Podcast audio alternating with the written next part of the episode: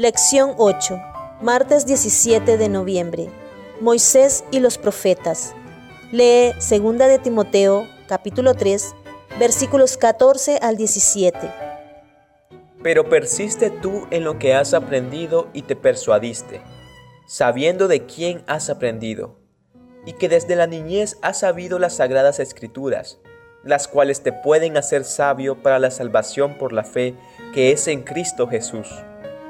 Toda la escritura es inspirada por Dios y útil para enseñar, para redarguir, para corregir, para instruir en justicia, a fin de que el hombre de Dios sea perfecto, enteramente preparado para toda buena obra.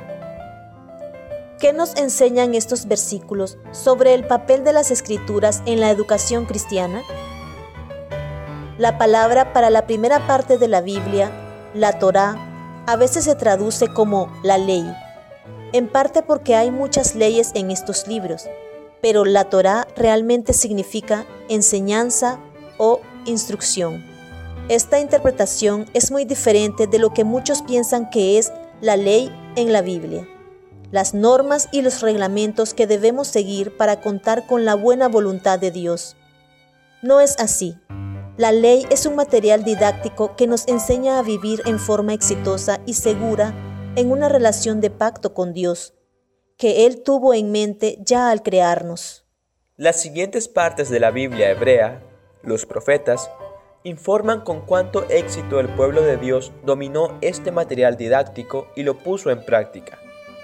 Los profetas primeros o libros históricos, y lo que debería haber aprendido de este material didáctico, los profetas postreros.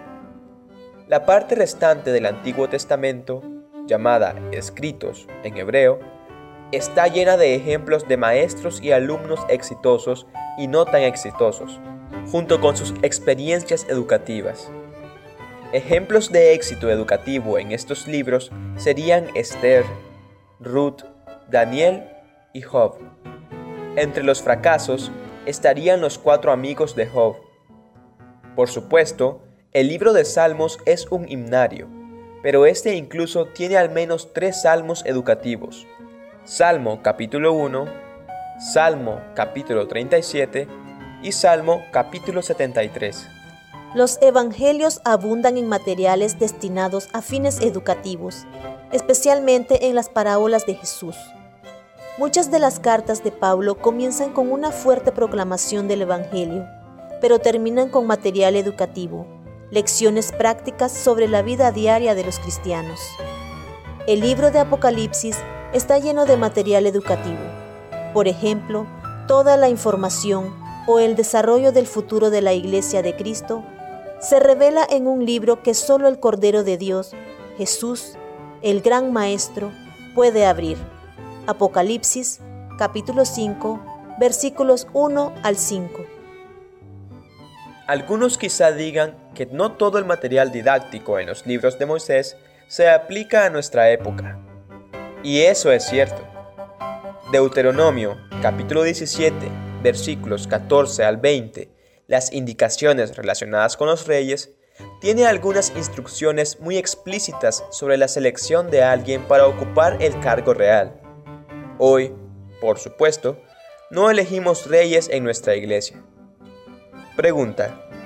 ¿Cómo determinamos la aplicación adecuada de todo este material didáctico de las escrituras para nuestro tiempo?